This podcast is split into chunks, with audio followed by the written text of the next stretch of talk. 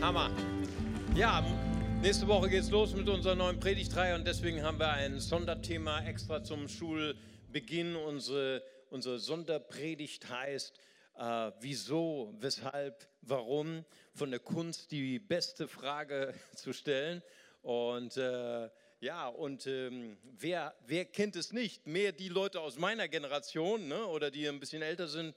Wir liebten es, die Sesamstraße zu sehen, oder? Und wir haben äh, immer mit Begeisterung, habe ich auch immer mitgesungen, ne, der, die, das, wie, äh, wer, wie, was, wieso, weshalb, warum. Wer nicht fragt, bleibt dumm. Tausend tolle Sachen gibt es überall zu sehen. Äh, manchmal muss man fragen, um es zu verstehen, nicht wahr? Und darum geht es heute. Und äh, Kinder, wer Kinder hat, wer kleine Kinder hat, der weiß es, wie, äh, wie herausfordernd das sein kann, Kinder zu haben, die dauernd fragen, Papa, Mama, warum ist der Himmel so blau?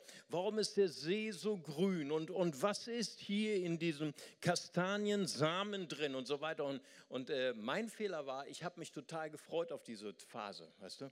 Ich habe zu meiner Frau gesagt, ich freue mich schon, wenn meine Kinder mich fragen. Und dann habe ich dann immer geantwortet wie Wikipedia, ne? so ein Riesenvortrag. Ne? Und dann, als meine Kinder schon etwas größer waren, sagen, Papa, wir haben mal eine Frage, aber nur eine kurze Antwort.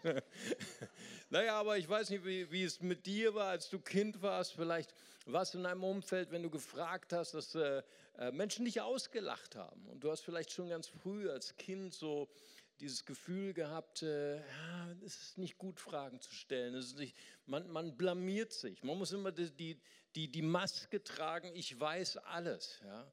Oder vielleicht haben Leute zu dir gesagt oder auch Lehrer, die vielleicht nicht richtig ausgebildet waren, was für eine dumme Frage. Ja, und, und man hat vielleicht nicht, weil man dumm werden wollte, keine Fragen gestellt, sondern weil man Angst hatte, sich selber zu blamieren. Und man hat einen Verlust gehabt in seinem Leben. Oder vielleicht äh, erlebst du gerade eine, eine Transformation in deiner Beziehung. Warst vielleicht ganz frisch verliebt und, und, und dein Partner und deine Freundin war für dich ein, ein Wunderwerk, ein, ein, ein Wunderwerk Gottes. Und du hast alles gefragt. Und warum, Schatz, warum denkst du so? Und, und warum hast du das so entschieden? Und ich möchte dich mehr kennenlernen. Und, und das, war, das hat eure erste Beziehung geprägt. Und, und, und das war geprägt von Interesse und von Liebe. Und du hast so viele Fragen gehabt an deinen Partner. Schon mal abgesehen davon, dass wir Männer Frauen sehr schwer verstehen, aber da noch das war anders von einer anderen Motivation her, von, von dieser Motivation, ich will ein Student werden von meinem Partner. Und vielleicht hat deine Beziehung sich verändert und, und, und dieses Interesse, das zuerst war, ist vielleicht abgeklungen.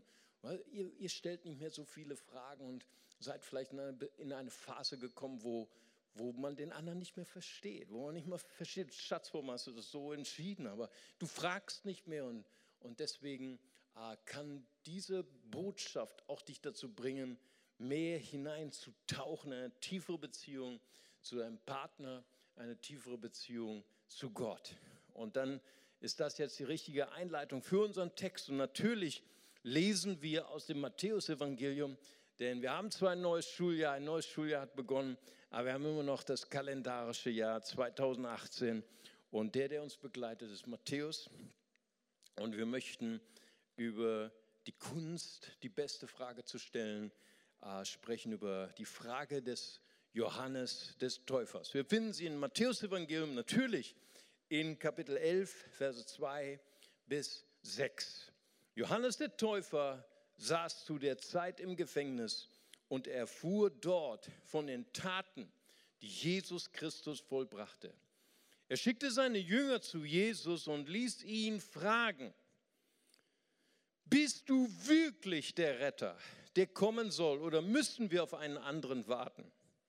Jesus antwortete ihnen, geht zu Johannes zurück und erzählt ihm, was ihr hört und was ihr seht. Blinde sehen, Gelähmte gehen, Aussätzige werden geheilt, Taube hören, Tote werden wieder lebendig und den Armen wird die rettende Botschaft verkündet. Und sagt ihm, glücklich schätzen kann sich jeder, der nicht an mir Anstoß nimmt. Wow. Hier ist er. Johannes der Täufer. Was für eine Persönlichkeit. Was für ein Gebirge in seinem Charakter. Ich meine, er war ein, ein ganz besondere Persönlichkeit ohne Furcht. Ohne Furcht vor Menschen hat Herodes, hat er die Wahrheit gesagt, hat zu Herodes gesagt, du lebst in, nicht, äh, du lebst in Ehebruch. Und das war auch der Grund, warum er ins Gefängnis geworfen wurde. Und er ist ein, ein außergewöhnlicher Prophet gewesen, mit Kamelhaarmantel. Äh, ich weiß nicht, ob du schon mal einen Kamelhaarmantel hattest, aber so ein bestimmtes Odeur, ne? so ein bestimmter Geruch.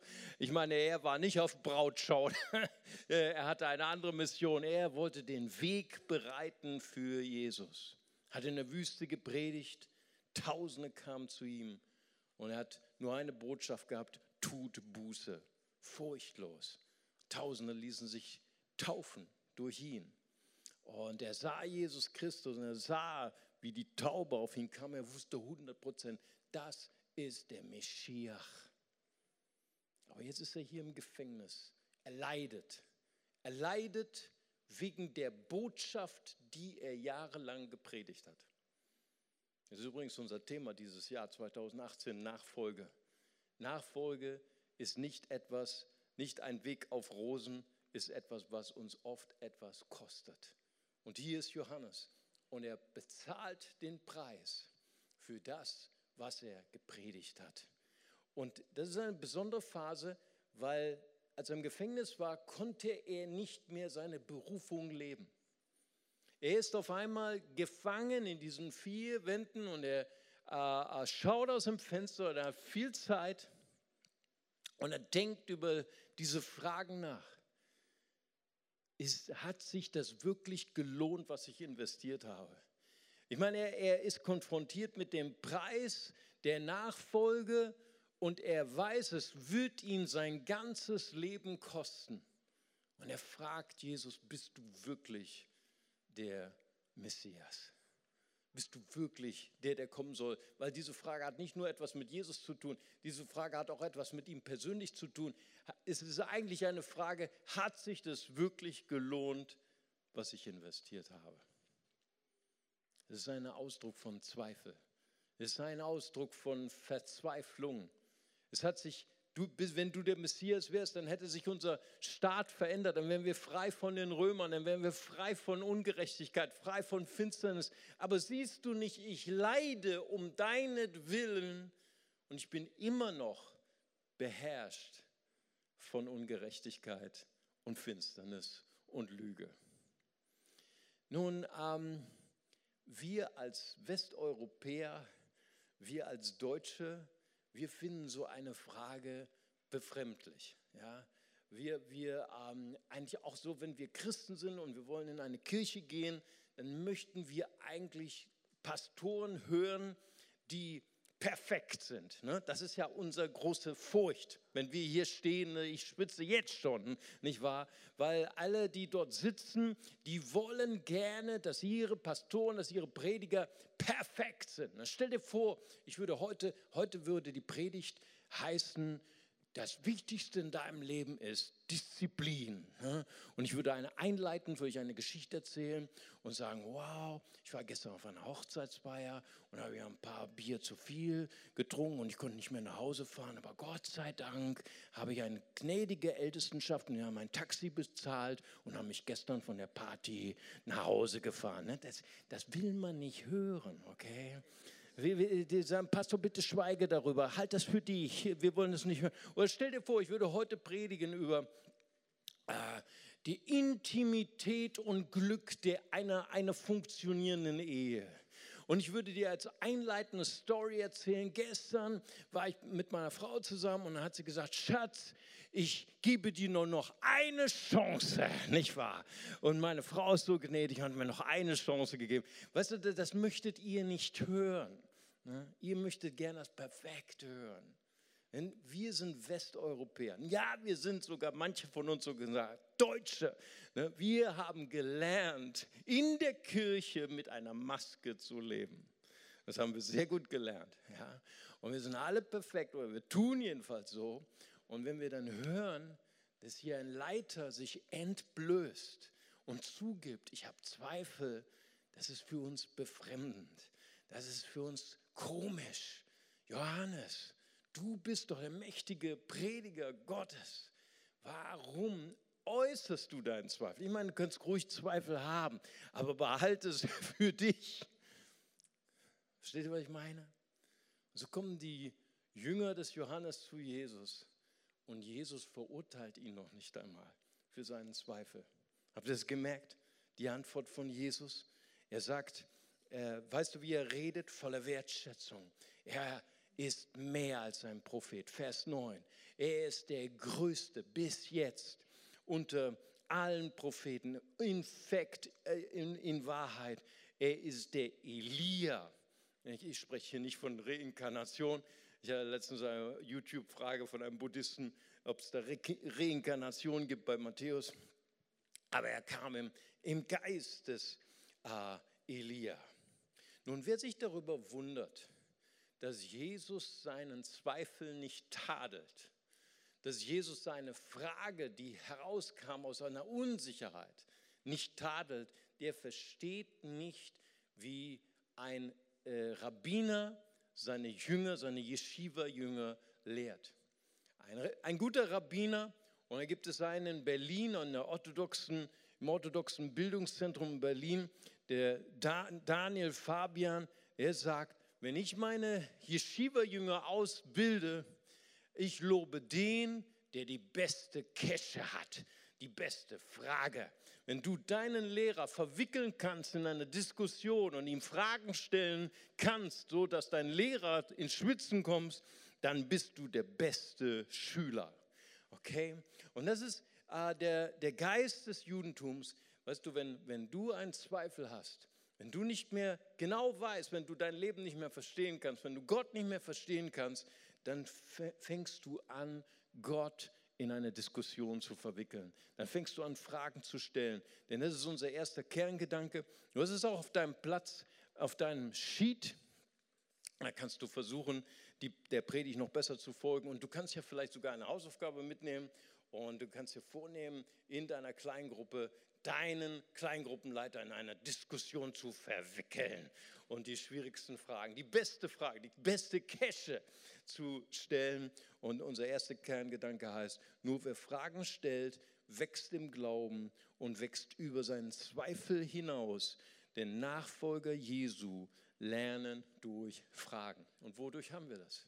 Wir haben es durch die berühmten Männer Gottes der Bibel. Wir haben Abraham. Abraham, er, er ringt mit Gott. Gott möchte Sodom und Gomorra vernichten. Ihr kennt die Geschichte, er will sie mit Feuer verbrennen. Und Abraham, er setzt sich ein für diese Menschen. Und ich meine, es waren, äh, es waren nicht nur Homosexuelle, Homosexuelle, sondern es waren gewalttätig vergewaltigende Homosexuelle. Nicht der nette Homosexuelle von nebenan, sondern es waren in unseren Augen schlechte, böse Menschen, die anderen Gewalt tun, die Kinder vergewaltigt haben, die junge Männer vergewaltigt haben. Und Abraham, er setzt sich ein für sie. Und ihr kennt die Stelle, wie, wie Abraham mit Gott in eine Diskussion kommt und er sagte, Gott, wenn da nur 50 Gerechte sind, wieso kannst du dann diese Stadt vernichten? Und Gott lässt sich darauf ein und dann handelt er ihn rund auf 40, auf 30, auf 20, auf 10. Es ist Abraham, der stellt diese Frage, warum müssen andere Menschen leiden? Wir denken an Hiob. Hiob hat eine ganz andere Frage an Gott. Hiob hat diese Frage, warum muss ich leiden? Ich, der der Gerechte bin. Ich, der ich alles richtig gemacht in meinem Leben. Warum habe ich alles verloren? Warum habe ich meine Kinder verloren? Warum habe ich mein, mein Reichtum verloren, meine Gesundheit verloren? Warum habe ich das verdient? Gestern habe ich mit einer guten alten Freundin gesprochen. Sie hat mich erinnert, ich vor drei Jahren waren wir an einer gemeinsamen Hochzeit. Und dort war eine junge Frau und, und sie hat dort die Moderation gemacht und hat kurz danach geheiratet, hat ein Kind bekommen. Und sie hat jetzt, ist jetzt erkrankt an ALS. ALS ist diese furchtbare Lähmungserkrankung, wo du zum Schluss stirbst, weil deine Lungen nicht mehr arbeiten. Und die Tochter, ihre, ihr Kind ist jetzt schon anderthalb Jahre und sie ist ein Pflegefall geworden, liegt im Bett und sieht, wie ihre Tochter älter wird und sie ist eine Nachfolgerin Jesu, ihr Mann ist ein Nachfolger Jesu. Und dann kommen diese Fragen, Gott, warum lässt du das zu, dass ich leide? Hiob hat die Frage, Gott, warum muss ich leiden? Oder haben wir Mose. Mose, der so versagt hat in seinem Leben Gott begegnet ihm in der Wüste und sage, ich, ich habe dich erwählt, dich habe ich auserwählt. Und dann fängt Mose an, die Frage zu stellen, die Warum ich, Herr, Frage. Kennst du die? Warum ich? Ich fühle mich nicht äh, wertvoll genug, ich fühle mich nicht äh, äh, patent genug, ich fühle mich nicht ausgebildet genug. Und dann sagt er, oh Gott, ah, ich kann nicht richtig reden, ich bin nicht richtig ausgebildet, obwohl er in, in, äh, in Ägypten in der feinsten Schule des Pharaos ausgebildet worden ist, 40 Jahre lang. War eine glatte Lüge. Und dann fängt er an, Gott zu verwickeln. Ja, und was, wenn die Leute fragen, wenn ich sage, wenn ich predige in deinem Namen, wie ist der Name dieses Gottes? Und Gott lässt sich darauf ein. Gott beantwortet jede seine Frage und dann zum Schluss sagt er, äh, Gott, und was werden sie sagen, wenn sie bezweifeln, du bist mir überhaupt begegnet? Und ich kann Gottes Gesicht so richtig mir vorstellen, so voller Schweiß. Oh, es ist so schwierig, mit Männern zu verhandeln. Ne? Wie schön ist es doch, mit Frauen ins Geschäft zu kommen. Ne? Denk an Maria, die Mutter von Jesus. Ne? Der Engel Gabriel kommt zu, zu Maria und sagt, du wirst schwanger werden. Ne? Maria hat nur eine Frage, die Frage, wie soll das funktionieren, Frage. Ne? Ken, kennen wir Männer, ne? wie soll das funktionieren, nicht wahr?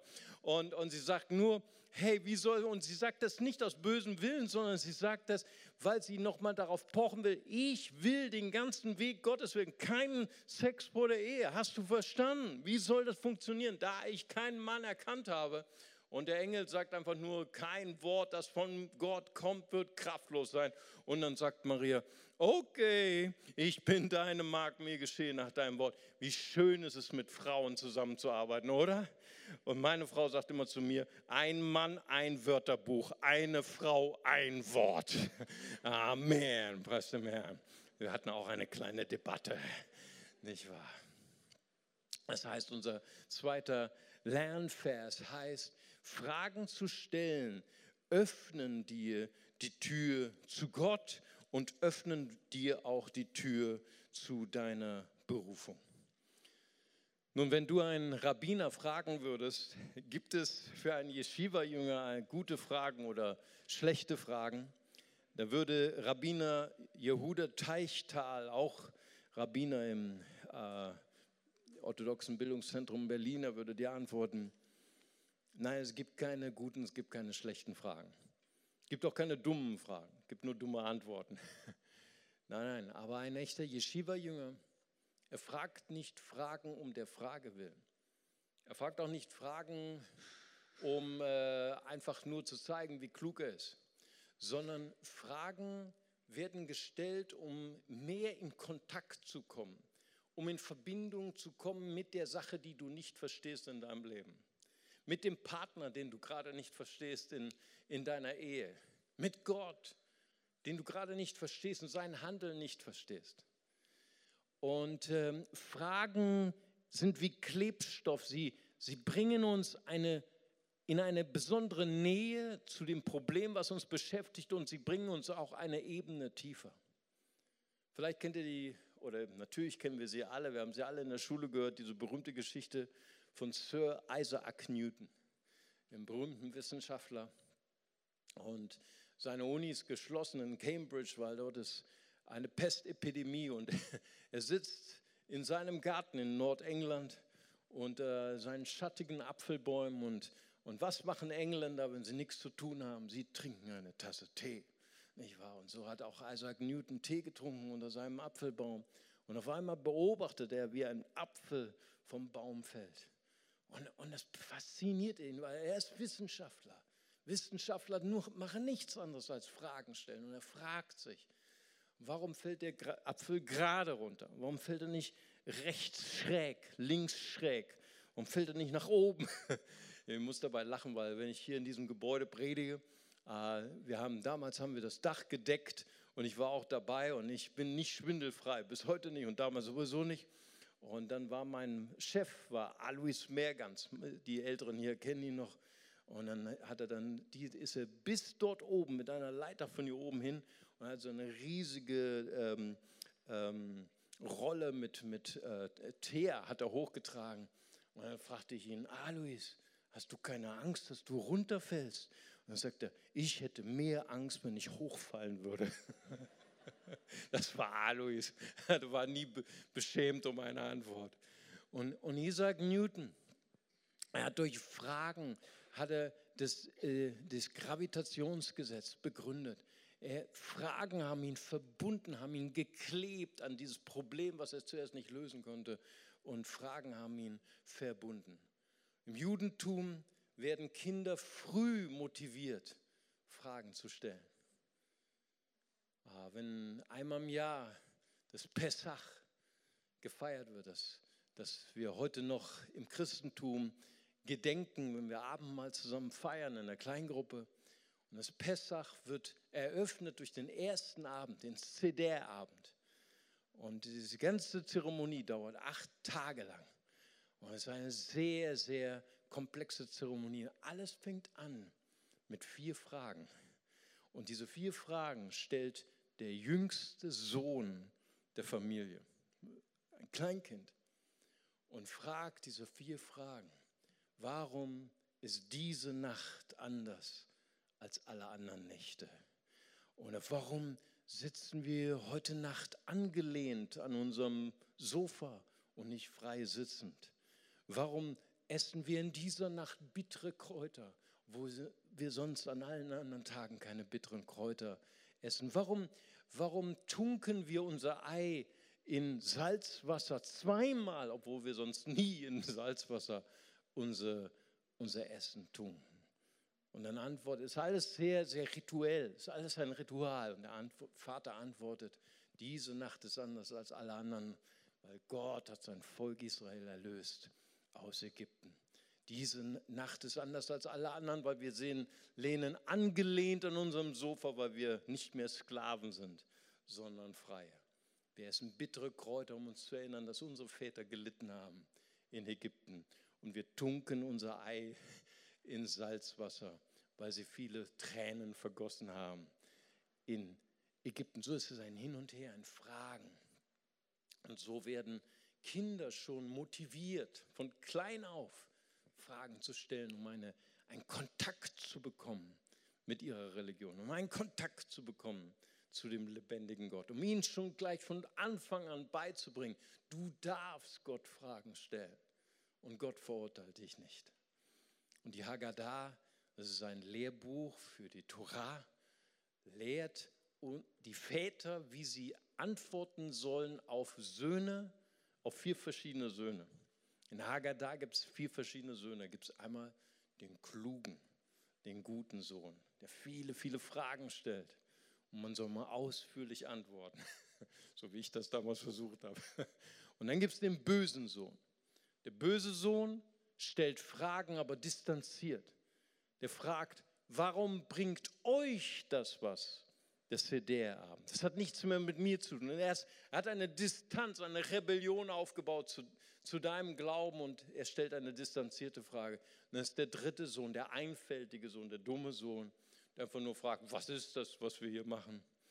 Und der vierte Sohn ist der, der keine Fragen stellen kann. Und interessanterweise, im Judentum ist der böse Sohn besser als der Sohn, der keine Fragen stellt. Denn ah, wenn jemand, wenn dein Sohn oder dein Kind deine Religion in Frage stellt, dann ist es eine große Chance, mit ihm ins Gespräch zu kommen. Du solltest dich nicht darüber ärgern, du solltest dich nicht provoziert fühlen, sondern du solltest auf die Fragen deiner Kinder eingehen. Johannes der Täufer, er fragt, bist du wirklich der Meschiach, auf den wir warten? Er stellt eigentlich die Frage des bösen Sohnes. Und Jesus weiß genau, wie er antwortet. Er kommt mit ihm ins Gespräch, weil er weiß, er braucht jetzt die richtige Antwort. Als ich letztes Jahr in Kalifornien war, war ich in einer Gemeinde und dort äh, predigte ein junger Pastor, sehr begnadeter Prediger. Und er sagt, er war gerade von der Bibelschule, also sehr genossen, dass Gott ihn so gesegnet hat mit einer Gabe, fantastisch und genial zu predigen. Und er merkt, er kriegt immer mehr Schwierigkeiten zu sprechen. Er ist zum Arzt gegangen, hat sich untersuchen lassen und Diagnose Kehlkopfkrebs. Und es hat ihn so niedergeschmettert, weil ich meine, Musiker wissen genau, äh, wovon wir Prediger sprechen. Für uns ist unser Sprechorgan ist das Kostbarste. Ich meine, wenn wir nicht mehr sprechen können, was sollen wir predigen? Und es hat ihn so niedergeschmettert. Kehlkopfkrebs. Ich kann meine Berufung nicht mehr leben. Und wer bin ich? Das sind die Fragen, die dann kommen. Und sein Hauptpastor, Pastor Rick Warren, hat ihm eine kurze E-Mail, Einsatz geschrieben. Und er hat gesagt, du bist in meinem Herzen, ich bete für dich und versuch alles zu lernen von deiner Krankheit. Wow, er war schockiert. Er sagt, ich sterbe hier. Und mein Pastor sagt zu mir, kein, kein Mitgefühl, kein Mitleid, sondern du musst alles lernen von deiner Krankheit. Aber es hat ihn motiviert, hineinzukommen in diesen Dialog mit Gott und wirklich die wichtigen Fragen zu stellen. Was bin ich wirklich wert? Was ist meine Identität? Ist meine Identität nur zu leisten, nur zu funktionieren?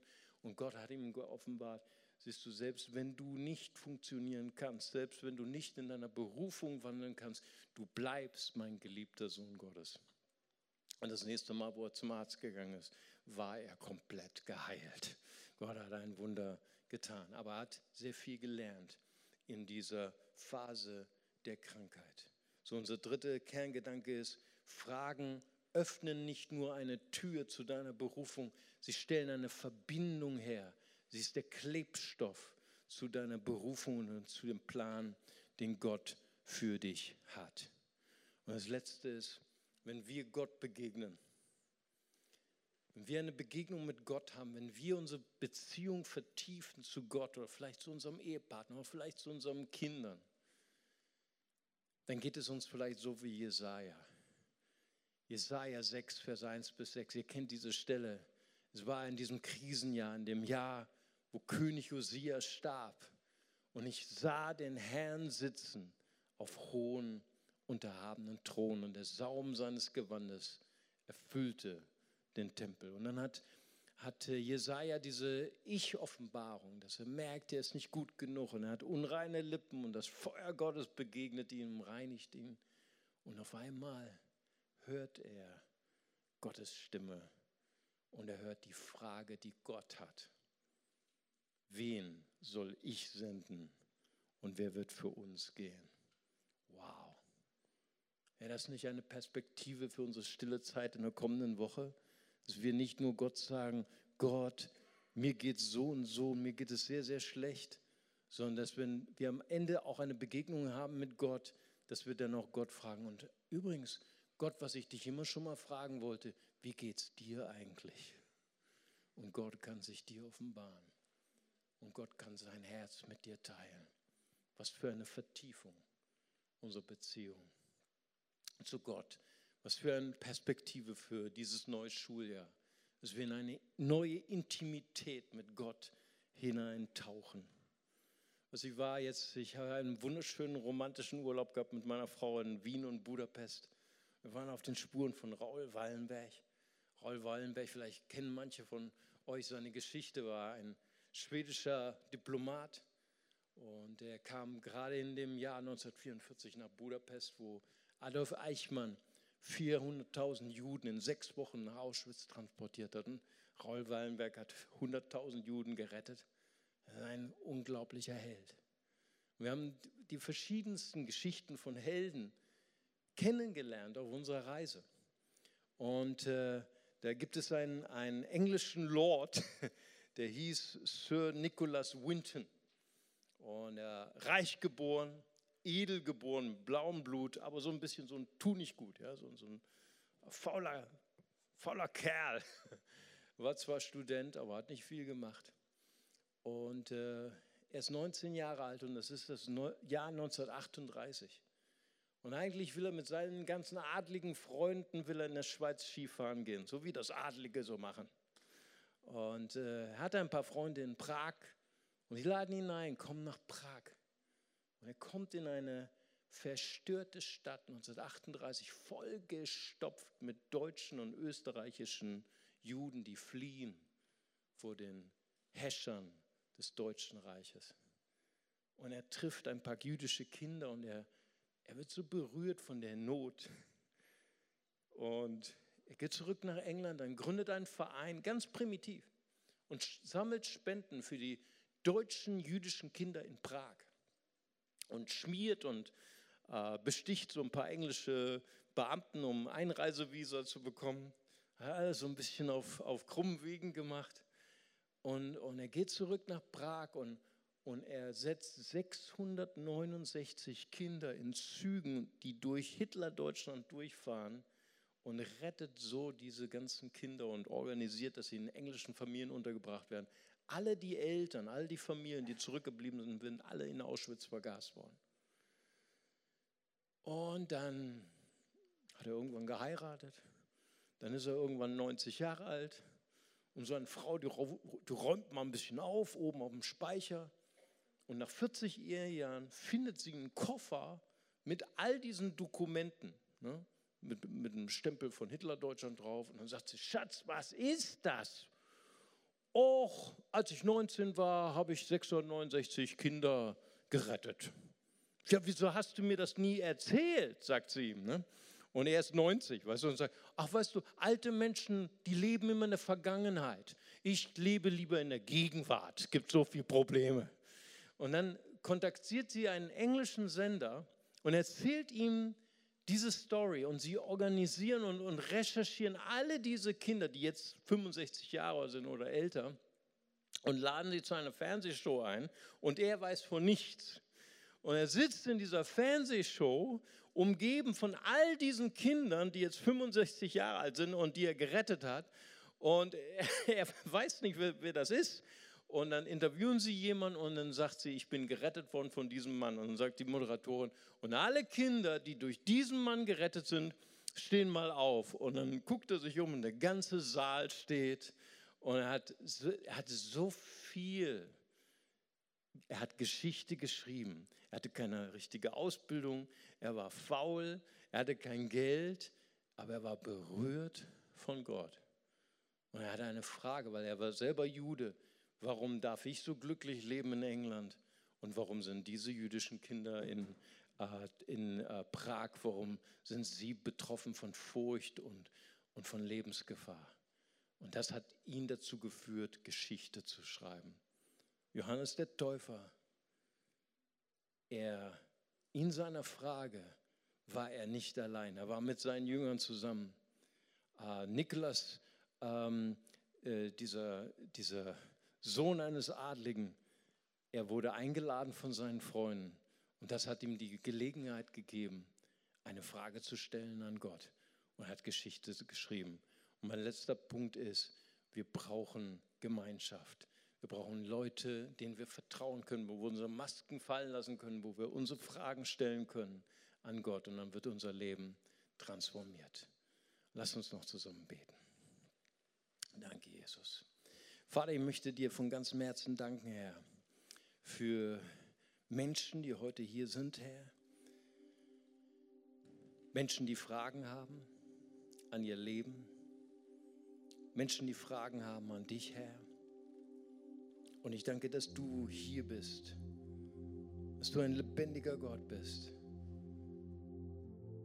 und dass du deine Beziehung zu uns vertiefen möchtest, Herr. Ich danke dir dafür in Jesu mächtigen Namen. Und ich möchte, während wir im Gebet sind, möchte gerne eine, eine Einladung aussprechen.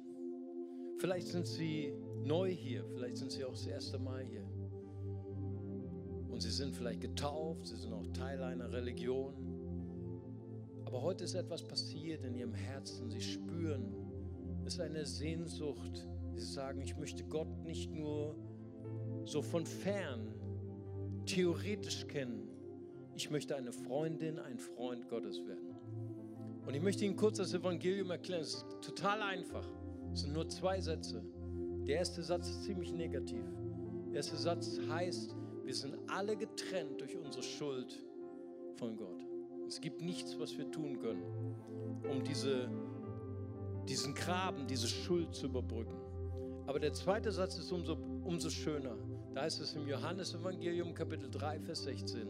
So sehr hat Gott die Welt geliebt, dass er seinen eingeborenen Sohn gab. Und jeder, der an ihn glaubt, an Jesus, der geht nicht verloren, sondern wird ewiges Leben haben. Ich möchte gerne fragen heute Morgen, ist vielleicht jemand hier, der sagt, heute ist mein Tag. Heute möchte ich mein Herz öffnen für Jesus. Ich möchte ihn empfangen in meinem Herzen als meinen Retter, als meinen Herrn, als den Navigator in meinem Leben. Da möchte ich Sie bitten, einfach kurz mal Ihre Hand zu heben, so wie ich das mache, als ein Zeichen für Gott. Und sagen, Gott, hier bin ich.